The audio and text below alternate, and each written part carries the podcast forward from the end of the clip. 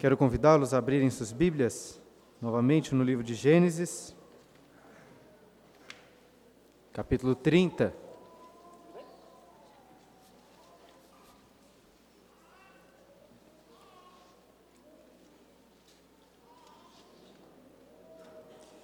Nós vamos continuar meditando neste livro, a partir aí do versículo 25, onde paramos a última vez, até o capítulo 31. Quero convidá-los a manterem suas Bíblias abertas. Até ontem estava conversando com o André, não tenho costume de dividir os meus sermões em pontos ou em tópicos, então a melhor forma de você acompanhar o texto é com a sua Bíblia aberta e acompanhar os versículos à medida em que nós meditarmos nele. Nós já lemos todo este texto durante a liturgia, mas gostaria de ler novamente apenas um versículo que está no centro, capítulo 30, versículo 43. E o homem, Jacó, se tornou mais e mais rico, teve muitos rebanhos, e servas, e servos, e camelos, e jumentos. Baseado neste versículo, intitulei o sermão O Segredo da Riqueza e Sucesso. Sim, este será um sermão da teologia da prosperidade.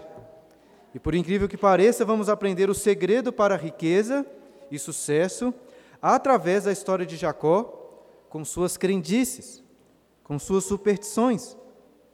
Veremos que nessa narrativa, Jacó não é tão diferente daquelas pessoas que colocam um trevo de quatro folhas, ou folhas de louro, ou um dólar na carteira na esperança de atrair fortunas, nem diferente daquelas pessoas que usam camisas amarelas na virada do ano com o mesmo objetivo. Na realidade, Jacó se assemelha mais com muitos religiosos atuais que, na expectativa de prosperarem, fazem correntes de prosperidade, compram lenços ungidos, galhos de oliveira de Israel, água do Rio Jordão, areia do mar da Galileia e azeite do Monte das Oliveiras. Como disse, este será um sermão da teologia da prosperidade. Espero, porém, que seja um sermão da correta teologia da prosperidade. Jacó, utilizando de superstições, acabou alcançando riqueza e sucesso, como nós lemos no versículo 43. No entanto, veremos que ele ficou rico apesar das suas superstições. Ele ficou rico porque Deus estava com ele, porque Deus o abençoou. Este é o segredo. Tudo vem de Deus, é o que acabamos de cantar. Ele é a nossa única fonte de toda riqueza e sucesso. A riqueza de homens como Jeff Bezos, Elon Musk, milionários, bilionários, não é fruto da capacidade própria de cada um deles, mas da graça de Deus. E talvez você ache que não é muito dado a crendices, a superstições. É possível que não tenha um trevo, nem uma nota de dólar na carteira, nem nota alguma, talvez. Ainda assim, espero que hoje você perceba que você constantemente confia na maior de todas as crendices.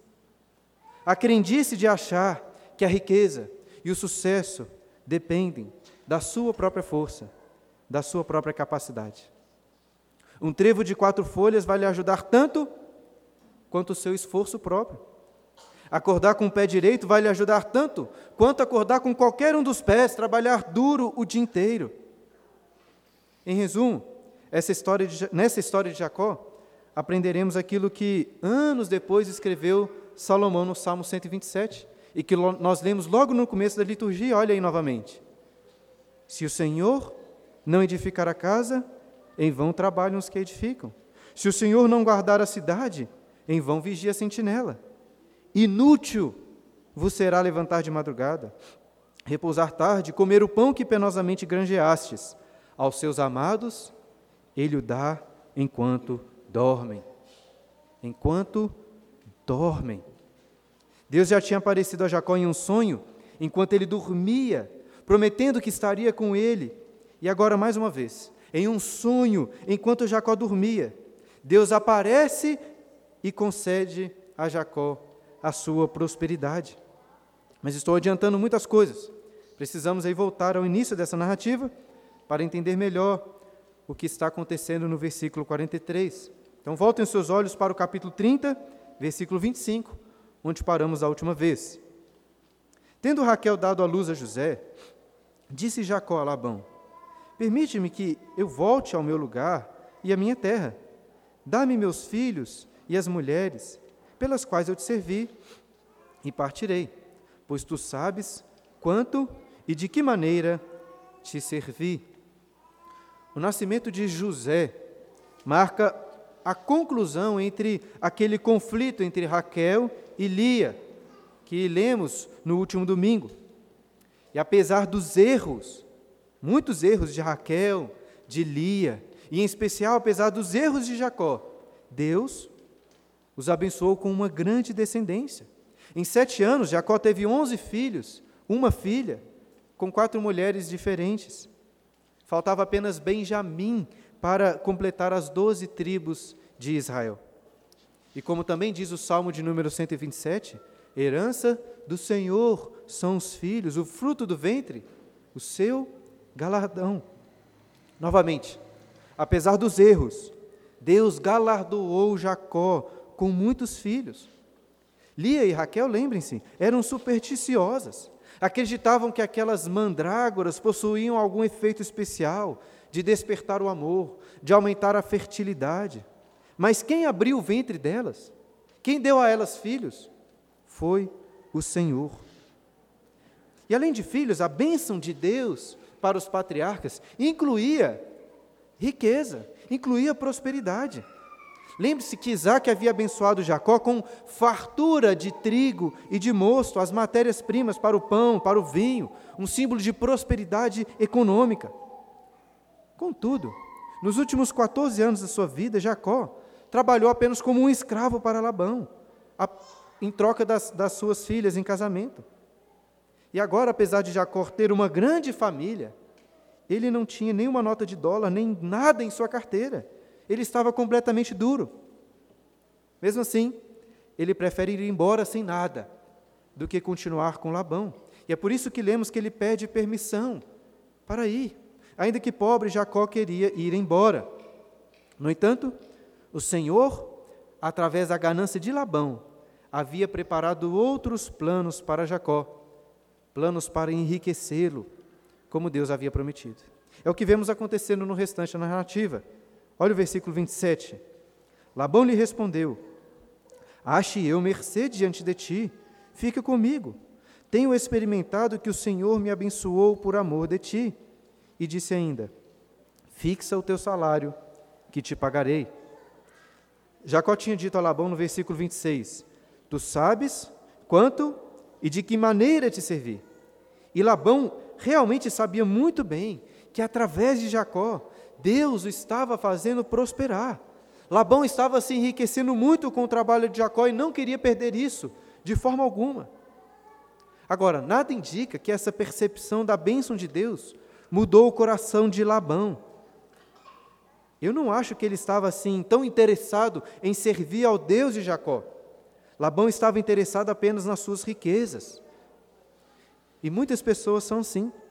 Reconhecem as bênçãos que alguém possui ao fazer parte da igreja, do povo de Deus. Mas elas não querem elas mesmas ter o compromisso sincero com o Senhor. Algumas pessoas, por exemplo, ficam anos sem ir à igreja, até que nasce o filho, e por algum motivo místico, supersticioso nas suas mentes, essas pessoas levam os filhos para serem batizados na igreja, acreditando que isso vai servir de bem para aquela, aquela criança. E esse tipo de erro de Labão pode acontecer também com pessoas que são comprometidas com a igreja, como vocês aqui.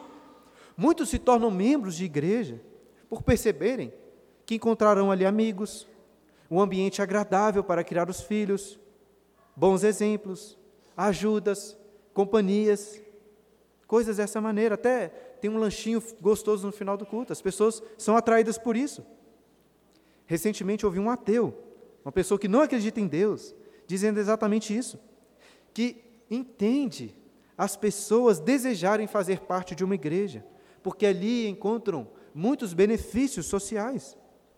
E de fato, esses benefícios, companhia, ajuda, prazer em fazer parte de um grupo, até o lanchinho, são encontrados em uma igreja e são bênçãos de Deus. Mas, se é isso que lhe motiva a fazer parte de uma igreja, você possui um sério problema. A igreja é, sobretudo, um lugar para pecadores arrependidos, que sabem que precisam de servir a Deus, de cultuá-lo e buscar a sua graça. Não parece que Labão era este, este pecador arrependido. Labão não parecia querer saber de Deus, Labão queria dinheiro. E Jacó era a galinha de ouro de Labão, galinha dos ovos de ouro de Labão. Por isso, com toda a polidez da sua arte de negociação, Labão responde a Jacó dizendo: Ache eu mercê diante de ti, fica comigo, fixa o teu salário que te pagarei. Jacó, Jacó já tinha ouvido isso antes fixa o teu salário. E Jacó não tinha se dado muito bem. Vamos ver o que Jacó disse dessa vez, versículo 29. Disse-lhe Jacó: Tu sabes como tenho te, servi te venho servindo e como cuidei do teu gado, porque o pouco que tinha antes da minha vinda foi aumentado grandemente. E o Senhor te abençoou por meu trabalho.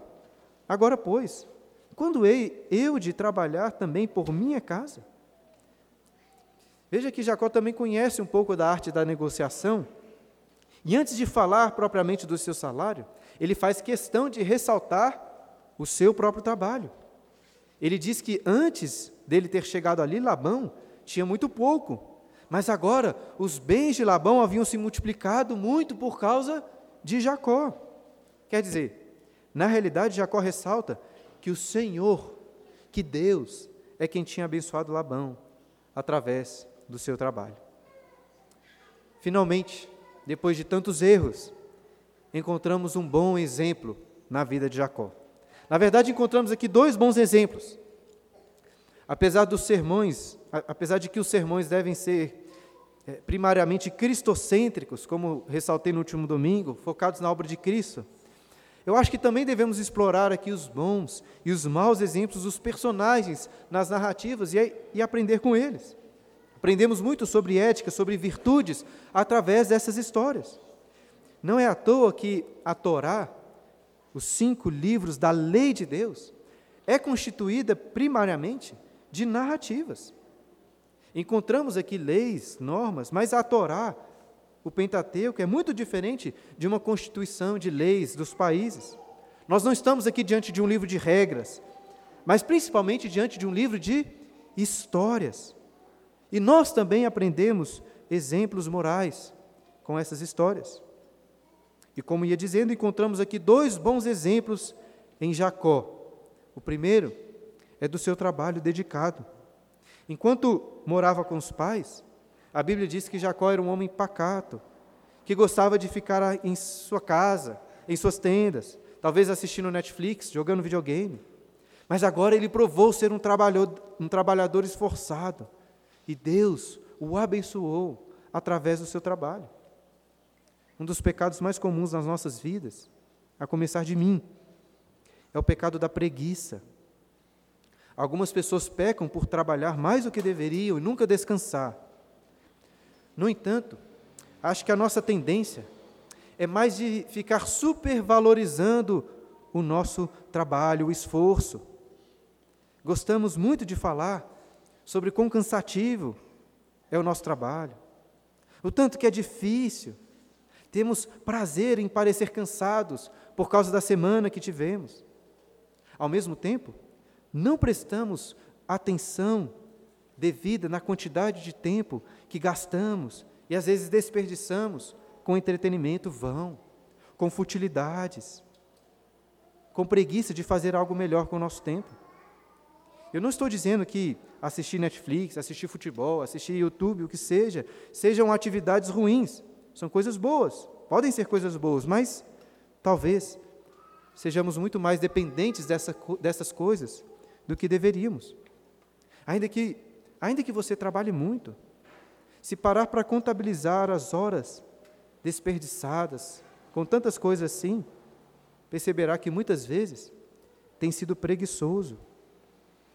Tudo vem de Deus, mas o fato é que Ele abençoa o nosso trabalho, Ele abençoa o nosso esforço, ao sermos bons mordomos do nosso tempo, assim como Ele abençoou Jacó.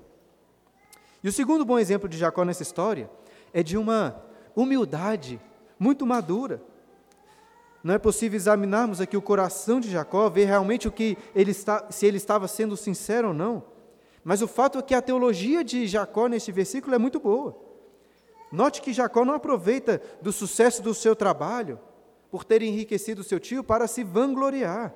Ele reconhece que a glória do sucesso, da riqueza de Labão pertencia somente ao Senhor.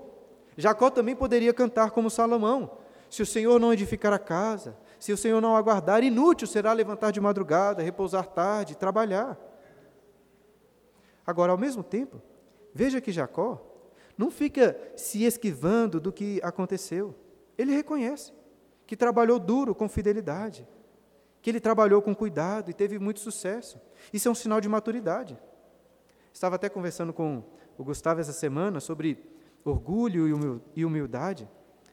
Cristãos humildes não são pessoas que, ao receberem um elogio, dizem assim: ah, não é verdade, não foi nada. Cristãos humildes não promovem os seus feitos para todos os cantos, mas eles também não ficam fingindo que nada fizeram quando o seu trabalho é reconhecido. Cristãos humildes não são aquelas pessoas que fazem sempre questão de dizer quão pequenos são, quão miseráveis, quão pecadores, quão indignos. Cristãos humildes são maduros o suficiente para fazer como Jacó, reconhecer o sucesso do seu trabalho e dar toda a glória ao Senhor. Então, que possamos imitar o bom exemplo de Jacó. Agora, voltando ao texto, após ressaltar que até agora ele tinha trabalhado apenas é, para o seu tio, o enriquecido grandemente, Jacó pergunta: Quando poderei trabalhar para mim mesmo, para minha própria casa? Versículo 31. Então Labão lhe perguntou: Que te darei? Note como da última vez que Labão se esquiva de já oferecer um valor, isso faz parte da sua estratégia de negociação. Respondeu Jacó: Nada me darás. Tornarei a apacentar e guardar o teu rebanho, se me fizeres isto. Passarei hoje por todo o teu rebanho, separando dele os salpicados e malhados, e todos os negros entre os cordeiros, e o que é malhado e salpicado entre as cabras, será isso o meu salário. Assim, responderá por mim a minha justiça no dia de amanhã, quando vieres ver o meu salário diante de ti. O que não for salpicado e malhado entre as cabras, e negro entre as ovelhas, esse, se for achado comigo, será tido por furtado. Disse Labão: Pois sim, seja conforme a tua palavra. Entenderam essa proposta de Jacó? Não realmente não é fácil de entender ela em uma primeira leitura, talvez nem em uma segunda. Então, deixa eu tentar explicar para vocês. Naquela região, ovelhas costumavam ser brancas e cabras eram pretas ou marrom escuras. De forma geral, tanto ovelhas como cabras eram, em sua grande maioria, de uma única cor, eram monocromáticas. No entanto, algumas poucas, raras ovelhas nasciam negras, ou então manchadas, e algumas cabras nasciam salpicadas, malhadas, ou seja, manchadas, listradas.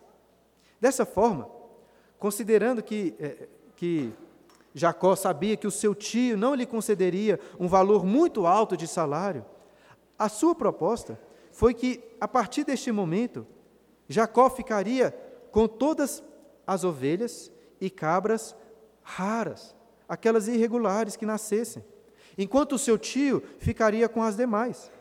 Em resumo, os animais mais comuns, a maior quantidade, seria de Labão, e os mais incomuns, de Jacó. Prontamente Labão aceitou essa, essa proposta. Vocês conseguem perceber por que, que essa proposta, pelo menos a princípio, era muito vantajosa para Labão? Porque Jacó iria continuar trabalhando para ele, Deus iria continuar abençoando, mas Jacó ficaria com uma proporção muito pequena de todo o rebanho. Talvez Labão achava que Jacó era um bobo, que não sabia negociar. Mas mesmo assim, como se essa proposta já não fosse boa o suficiente para a ganância de Labão, ele fez algo para ser ainda mais favorecido. Olha o versículo 35. Mas naquele mesmo dia, separou Labão os bodes listados e malhados, e todas as cabras salpicadas e malhadas, todos os que tinham alguma brancura, e todos os negros entre os cordeiros, e os passou às mãos de seus filhos, e pôs a distância de três dias de jornada entre si e Jacó. E Jacó apacentava o restante dos rebanhos de Labão. Como eu disse, bodes e cabras com manchas ou com listras eram muito raras, bem como ovelhas negras. E ainda assim, Labão sabia que tinha alguns desses animais ali que, aquele, desses animais mais incomuns, mais raros no seu rebanho. O que, que Labão fez? Ele separou todo este rebanho irregular e colocou na mão dos seus filhos para cuidarem a uma boa distância de Jacó. Jacó, por sua vez, ficou com quem? Ou ficou com quais animais? Apenas com aquelas ovelhas brancas e com os bodes escuros, sem manchas. Agora, por que, que Labão fez isso? Por questões genéticas. Labão era esperto. Ele já tinha percebido que animais irregulares, aqueles animais com manchas, tinham mais chance de gerar outros animais com manchas.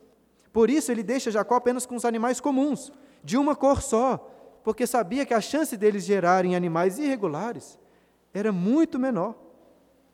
Então, provavelmente, o rebanho nas mãos de Jacó continuaria gerando apenas animais comuns, que, segundo o acordo, seriam de Labão. E Jacó, no final, ficaria praticamente sem nada. Labão, o mestre dos enganos, achava que Jacó era um bobão. Mal sabia ele que Jacó era extremamente astuto também.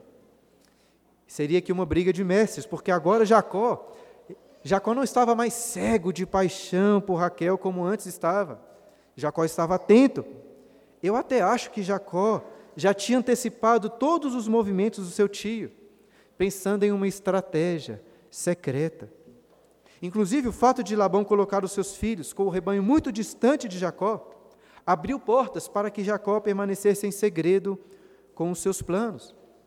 E vamos ler sobre os planos de Jacó, versículo 37.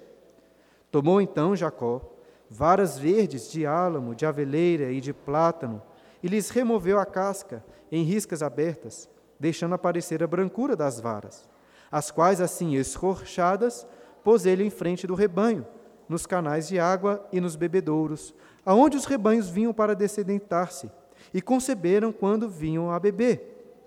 E concebia o rebanho diante das varas, e as ovelhas davam crias listadas, salpicadas e malhadas. Então separou Jacó os cordeiros e virou o rebanho para o lado dos listados e dos pretos, nos rebanhos de Labão, e pôs o seu rebanho à parte, e não o juntou com o rebanho de Labão. E todas as vezes que concebiam as ovelhas fortes, punha Jacó as varas à vista do rebanho nos canais de água, para que concebessem diante das varas. Porém, quando o rebanho era fraco, não as punha. Assim, as fracas eram de Labão e as fortes de Jacó. E o homem se tornou mais e mais rico. Teve muitos rebanhos e servos e servas e camelos e jumentos. Novamente, não é tão fácil entender o que está acontecendo. E um dos motivos de dificuldade é que a nossa tradução utiliza de algumas palavras muito estranhas para nós. Por exemplo, ao invés de falar de árvores descascadas, o texto fala de árvores escorchadas. Mas é a mesma coisa. Além disso, a estratégia de Jacó é difícil de entender porque ele se, se utiliza aqui de técnicas muito estranhas. Mas, em resumo, a estratégia de Jacó incluía basicamente dois planos de ação. O primeiro era o seguinte: ele cortou varas ou toras verdes de três tipos de árvore e removeu a casca dessas árvores, deixando apenas o miolo da madeira, que é o miolo branco. E assim, ele fixou essas varas descascadas nos locais em que o rebanho costumava se reunir para procriar. procriar. Dessa forma, o rebanho que concebia olhando para as varas brancas descascadas, ao invés de gerar filhotes monocromáticos de uma cor aqueles que eram mais comuns. Gerava filhotes manchados, listados. Isso era ótimo para Jacó, já que os manchados é que ficariam com ele. E o segundo plano de ação de Jacó foi o seguinte: ele deixaria os rebanhos bem separados, inclusive separando os fracos dos fortes.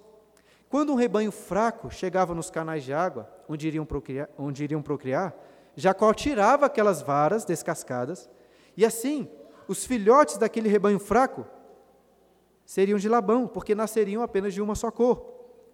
Quando o rebanho que chegava para procriar era forte, o que Jacó fazia? Ele colocava as varas, de forma que os filhotes fortes seriam de, dele, por causa das varas, aqueles filhotes nasciam manchados ou com listras.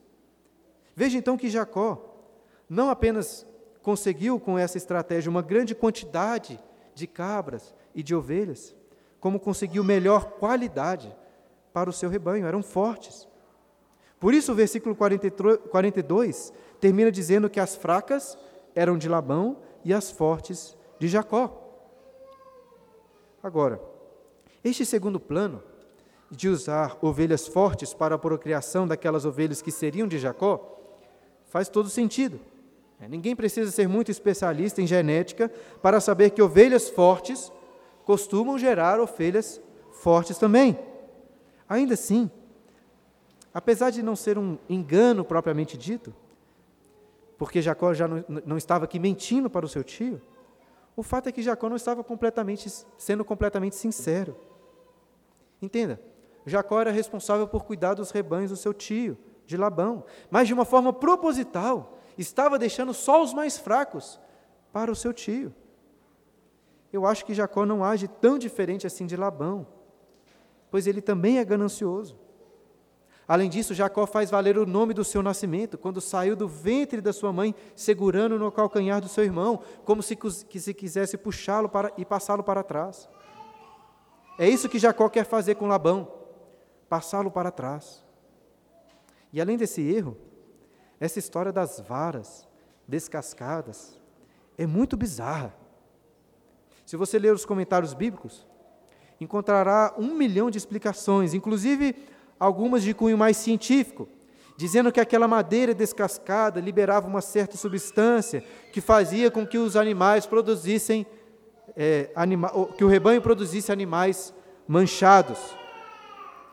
Mas eu duvido muito que isso seja verdade e duvido também que Jacó estava pensando assim. Na mente de Jacó, a, a brancura, como o texto coloca, a brancura dessas madeiras, dessas varas, apontava provavelmente para a brancura das manchas naquelas cabras. Ou seja, Jacó estava aqui se utilizando de uma mera superstição. Assim como pessoas que acham que se conceberem na lua cheia ou na lua minguante vai fazer alguma diferença. Este caso é semelhante também ao de Lia e Raquel, com aquelas mandrágoras, que, de acordo com a superstição, despertavam amor e davam fertilidade. Agora, o mais incrível de tudo é que essa mandinga de Jacó com as varas deu certo. De fato, o rebanho gerou muitos animais manchados e listrados, muito mais do que seria esperado, e animais fortes. Dessa forma, o capítulo termina dizendo que Jacó se tornou mais e mais rico. Além de muitos rebanhos, através do comércio, ele conseguiu ali muitos servos, servas, camelos e jumentos. Em seis anos ele ficou muito rico, muito rico. A sua mandinga deu certo. Mas será que foi a superstição de Jacó, a sua mandinga que deu certo? Veremos melhor sobre isso a seguir. E o fato é que Labão e os seus filhos não estavam nada contentes com o enriquecimento de Jacó. Olha o capítulo 31. Então, ouvia Jacó os comentários dos filhos de Labão que diziam: Jacó se apossou de tudo que era de nosso pai e do que era do nosso pai juntou ele toda essa riqueza. Jacó, por sua vez, reparou que o rosto de Labão não lhe era favorável, como anteriormente. Antes, quando Jacó era um escravo e Labão estava só se enriquecendo, todo mundo gostava de, de, de Jacó. Agora, porém, os filhos e o próprio Labão começaram a ficar estranhos com Jacó. Se Jacó já queria ir embora antes, agora ele queria muito mais. E além disso, o próprio Senhor apareceu para Jacó agora e disse, versículo 3: E disse o Senhor a Jacó: Torna a terra de teus pais e a tua parentela, e eu serei contigo.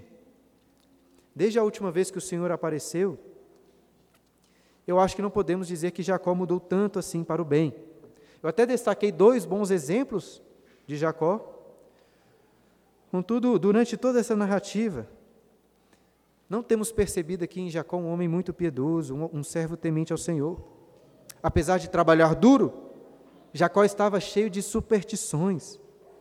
E não podemos nos esquecer da forma lamentável na qual Jacó lidou com as suas esposas na narrativa anterior, ao ponto de praticamente se tornar um garoto de programa, sendo alugado pelas suas esposas a troco de mandrágoras, que também eram supersticiosas. Como eu disse no último domingo, no lugar de Deus, nós teríamos abandonado essa família há muito tempo. Mas o Senhor é misericordioso.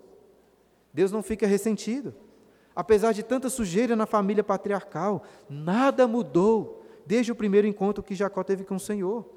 Deus continua dizendo o mesmo: Eu serei contigo. Na realidade, nada mudou desde sempre, porque antes mesmo de Jacó nascer, a Bíblia diz que Deus o amou. E a maior prova desse amor era a presença abençoadora de Deus na vida de Jacó. Assim como Deus o abençoou na ida para Arã, agora iria abençoá-lo na volta para sua casa. Entretanto, vimos da última vez que Jacó não mandava lá na sua casa. Apesar do que muitos dizem sobre o sistema patriarcal, o fato é que na casa de Jacó, pelo menos, as mulheres é que mandavam. Você precisa convencer sua esposa para liberá-la ao ir ao futebol. Muito mais Jacó precisava agora convencer suas esposas a deixarem o seu pai e ir embora com ele. Se não é fácil convencer a sua esposa de fazer alguma coisa, imagine só convencer duas esposas. Versículo 4. Então, mandou, Jacó mandou vir Raquel e Lia ao campo, para junto do seu rebanho. Eu acho que Jacó manda chamar as suas esposas no campo, porque queria, ele queria afastá-las do pai, para conversar em segredo. Claramente ele estava com medo de Labão. Então, nos versículos seguintes, ele passa a mostrar os motivos pelos quais queria ir embora. E agora sim, meus irmãos, apesar de tantos erros no histórico de Jacó, agora conseguiremos perceber, porque ele também é o nosso pai da fé. Ele creu nas promessas e no cuidado de Deus. Se você reparar bem nos próximos versículos, verá que existe uma estrutura muito claro, muito clara nos três argumentos que Jacó utiliza para convencer, su convencer as suas esposas a ir embora. Por três vezes ele diz assim: O seu pai fez isso de mal, isso de ruim, porém Deus. Seu pai fez isso, porém Deus. Olha o primeiro argumento no versículo 5.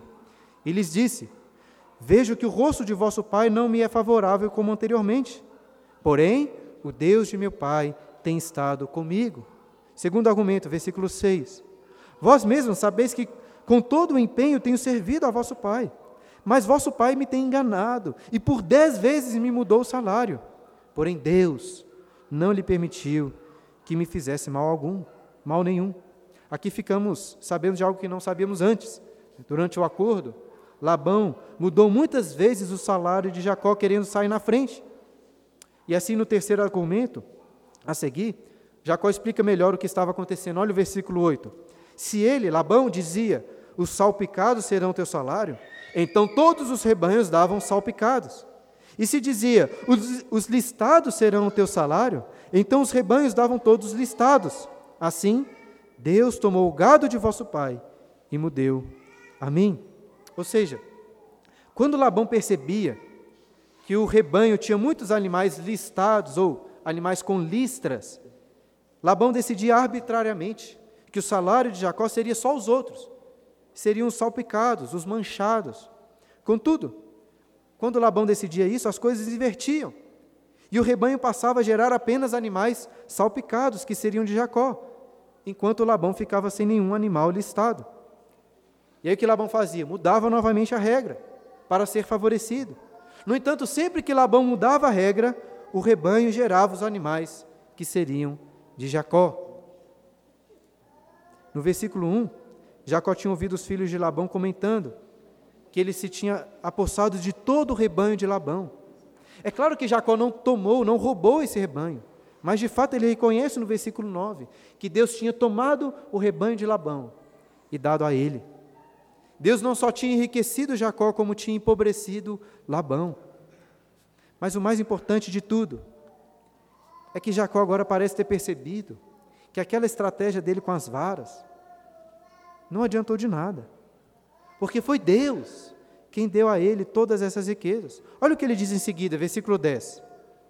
Pois, chegado o tempo em que o rebanho concebia, levantei os olhos e vi em sonhos que, as, que os machos que cobriam as ovelhas eram listados, salpicados e malhados. E o anjo de Deus me disse em sonho: Jacó. Eu respondi: Eis-me aqui. Ele continuou: Levanta agora os olhos e vê. Todos os machos que cobrem o rebanho são listados, salpicados e malhados, porque vejo tudo o que Labão te está fazendo. Eu sou o Deus de Betel, onde ungiste uma coluna, onde me fizeste um voto. Levanta-te agora, sai dessa terra e volta para a terra da tua parentela. Se você comparar o versículo 13 com o versículo 3 aí do mesmo capítulo, perceberá que Jacó está explicando aqui para suas esposas melhor o que aconteceu quando o Senhor apareceu a ele e disse para voltar à sua terra. Isso é importante porque mostra que Jacó teve essa visão depois de ter ficado muito rico. E como na primeira revelação, Jacó estava aqui dormindo e em sonhos o Senhor se revelou a ele. E dessa vez, ao invés de uma escada até os céus, Jacó viu o seu rebanho concebendo e gerando ovelhas listadas, salpicadas e malhadas. Agora perceba que nada é dito sobre aquelas varas escorchadas. Veja, se Jacó já sabia que o rebanho tinha gerado, tinha gerado aqueles animais que seriam dele, se ele já estava rico, qual que é o sentido de Deus mostrar para ele essa visão do que já tinha acontecido? Você se lembra do que Jacó disse quando viu a escada subindo aos céus, lá no capítulo 28? Logo após ter visto aquilo, ele disse assim: O Senhor está neste lugar e eu não o sabia. Eu acho que o mesmo que acontece agora. Deus estava ali o tempo todo, abençoando o rebanho de Jacó, mas Jacó não sabia. Com este sonho, Jacó descobriu que não foi sua mandinga, que não foi árvore descascada, nem varas escorchadas que fizeram com que o seu rebanho gerasse aqueles animais raros. Foi Deus. Foi Deus que fez isso. Eu até ressaltei o bom exemplo de humildade de Jacó, ao reconhecer anteriormente que Deus é quem tinha enriquecido seu tio através do trabalho de Jacó. Contudo, na hora do aperto, parece que Jacó confiou mais nas suas estratégias e nas suas superstições. Com o sonho, porém, Jacó percebeu que todo aquele trabalho que teve de descascar as árvores, de colocá-las junto ao bebedouro, todo aquele trabalho foi em vão. Ele não se enriqueceu por causa do trabalho das suas mãos. Ele não teve riquezas por causa das suas mandingas.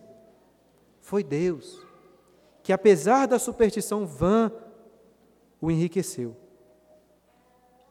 Voltemos ao texto. Né? São muitos versículos e precisamos concluir. Lembre-se que Jacó estava contando todas essas coisas para suas esposas com o objetivo de convencê-las a irem embora com ele.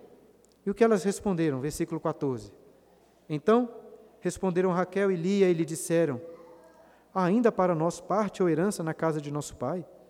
Não nos considera ele como estrangeiras? Pois nos vendeu e consumiu tudo o que nos era devido porque toda a riqueza que Deus tirou de nosso Pai é nossa e de nossos filhos. Agora, pois, faze tudo o que Deus te disse. A resposta de Raquel e Lia nos deixa muito tristes por um lado, mas muito felizes por outro. Ficamos tristes por perceber quão horrível Labão era como um pai. Ele tratava suas filhas como mercadoria, como moeda de troca ele não as amava. Ele não queria o bem delas. Ele queria apenas o bem que poderia conseguir através delas.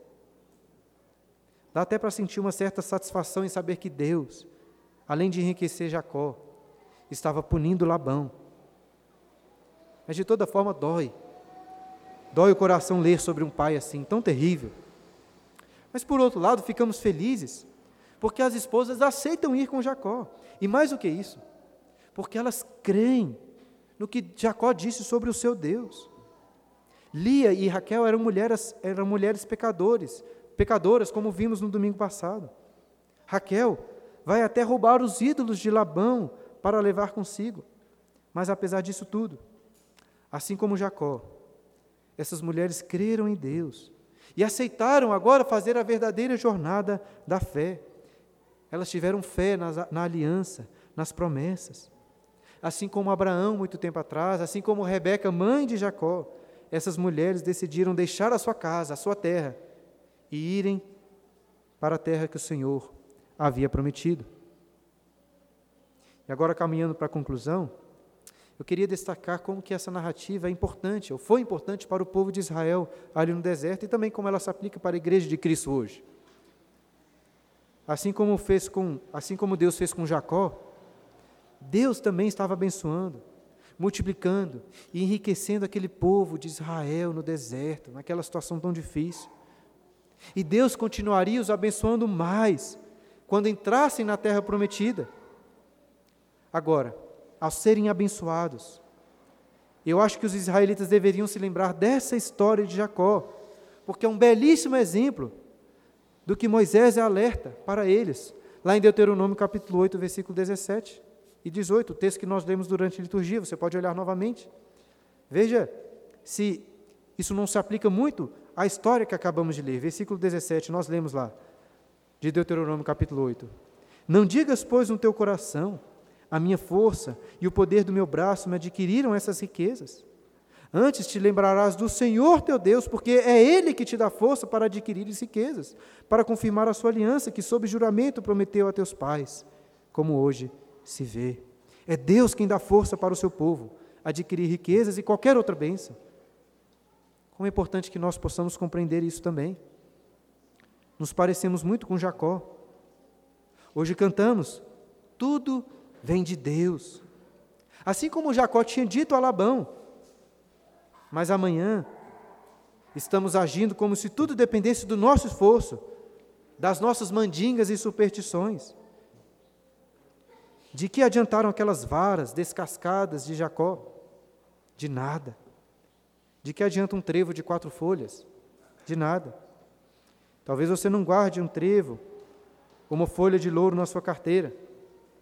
Mesmo assim, de que adianta levantar de madrugada, trabalhar o dia inteiro e repousar tarde? De que isso adianta? De nada também. Como diz o Salmo de número 127, tudo isso é inútil, porque Deus provê para os seus amados enquanto eles dormem. Algumas pessoas tentam explicar essa relação entre responsabilidade humana e soberania de Deus, dizendo assim: faça tudo como dependesse de você, mas creia que tudo depende de Deus. Embora eu saiba que não é tão fácil entender essa relação, eu não gosto desse tipo de explicação. Por um lado, de fato, devemos crer que tudo depende de Deus. Mas, além disso, devemos também fazer como se tudo dependesse de Deus, porque tudo depende dele. Não faça nada na sua vida achando que depende de você. Mas e então? É só ficar em casa lá preguiçando, sem fazer nada? Claro que não. Você deve trabalhar porque Deus quer que você trabalhe. E porque ordinariamente Deus usa o seu esforço, o seu trabalho como meio para lhe abençoar, como fez com Jacó. Portanto, se esforce para ser o instrumento mais afiado possível nas mãos do Senhor. Se você não trabalhar, muito provavelmente Deus vai lhe castigar. Ainda assim, ainda que eu não queira de forma alguma incentivar o ócio, o fato, irmãos, é que Deus enriquece aqueles que não querem trabalhar. Deus enriquece até os políticos aí em suas corrupções. É claro que ele pode enriquecer também os preguiçosos. Se Deus usa até da mandinga de Jacó para o enriquecer, entenda que não depende da sua força. Tudo depende de Deus. O problema é que muitas vezes queremos uma certa garantia de sucesso. Se eu trabalhar muito, então eu irei alcançar sucesso. Se eu estudar, irei passar na prova. Se eu me preparar direitinho para o casamento, eu terei um bom casamento. Se eu fizer culto doméstico todos os dias, os meus filhos nunca vão se desviar da fé. Veja, por um lado, é claro que essas coisas ordinariamente são usadas por Deus para que você alcance tais resultados. Mas, em última instância, o seu esforço próprio vale o mesmo tanto que um trevo de quatro folhas, do que aquela vara escorchada de Jacó. Vale nada. Tudo depende de Deus. O segredo da riqueza e do sucesso está na graça e na providência do Senhor. E aí você pensa, beleza, Entendi que as coisas dependem de Deus. Mas na prática do meu dia a dia, como fazer as coisas confiando que de fato depende do Senhor? Algumas dicas rápidas que a Bíblia nos ensina. Primeira, basta o dia seu próprio mal. Ou seja, não fique ansioso com o problema de amanhã, com o problema do mês que vem. Descanse e confie no Senhor. Segunda dica, ore sempre. Ore sempre. Uma das melhores maneiras de exercitar a nossa confiança no poder de Deus é através da oração como o Diácono Maurício falou em sua oração, se você começa o seu dia de trabalho na sua própria força, sem orar, sem buscar a Deus, pode até ser que Deus lhe abençoe e lhe capacite, mas você vai continuar achando que depende do seu esforço e você vai estar errado. Em terceiro lugar, ore também pelas coisas pequenas. É Deus quem cura um câncer, mas é Deus que lhe dá o pãozinho de cada dia. Ore por coisas grandes e por coisas pequenas, porque ambas dependem de Deus. Em quarto lugar, descanse no Senhor em adoração. Quanto mais cultuarmos ao Senhor na igreja, em nossas casas, em gratidão a Ele, teremos uma experiência mais clara da bondade e do cuidado de Deus. Em quinto lugar, descanse o seu corpo. Durma, relaxe, fique com sua família. Não se preocupe tanto em estar deixando o trabalho acumulado. Tire férias às vezes. Deixe a sua empresa se virar. Deixe ela se virar, porque não depende de você estar lá. Aos seus amados, Deus dá enquanto dormem. Em sexto lugar, sirva de forma abnegada. Faça aquilo que não traz benefício próprio nenhum. Fala, faça aquilo que é inútil para você, mas é útil para o próximo. Em sétimo lugar, seja generoso em suas ofertas na igreja, em sua caridade. Se você realmente confia que tudo vem do Senhor, então pare de ser tão mesquinho tão ganancioso. E use dos seus recursos para sustentar tanto a obra da igreja como para ajudar o necessitado. E por fim, o mais importante, se esvazie de toda autojustiça e confie apenas na obra de Cristo em seu favor, no trabalho dele em seu lugar. O seu esforço próprio para alcançar a salvação vale o mesmo do que aquelas varas descascadas ou qualquer outra mandinga. Não vale nada. Só Cristo é o único cordeiro perfeitamente branco, sem manchas, sem ser salpicado ou malhado por qualquer mancha de pecado. Que não foi concebido por superstição ou mandinga, mas foi concebido pelo poder de Deus. Ele é perfeitamente puro, pois obedeceu à lei perfeitamente em nosso lugar. E ele é também perfeitamente branco, para que pudesse morrer em nosso favor e limpar o nosso coração tomado pelas manchas do pecado. Essa é a nossa maior e única esperança. Se Cristo não obedeceu à lei em nosso lugar, se Ele não morreu em nosso favor, se Ele não ressuscitou para nos garantir a vida eterna, enfim, se Cristo não edificou a casa da nossa salvação, inútil, será acordar de madrugada, repousar tarde e fazer qualquer coisa para alcançar a salvação. Mas Cristo fez isso por nós, por nós que cremos nele. E fez isso não enquanto dormíamos simplesmente, menos do que isso. Tudo ele fez quando estávamos mortos em nossos delitos e pecados. Aos seus amados, Cristo deu a salvação enquanto estavam mortos. Que essa fé na obra de Cristo possa renovar as suas forças no Senhor, para que você descanse nele, sabendo também que nosso trabalho nele nunca é em vão.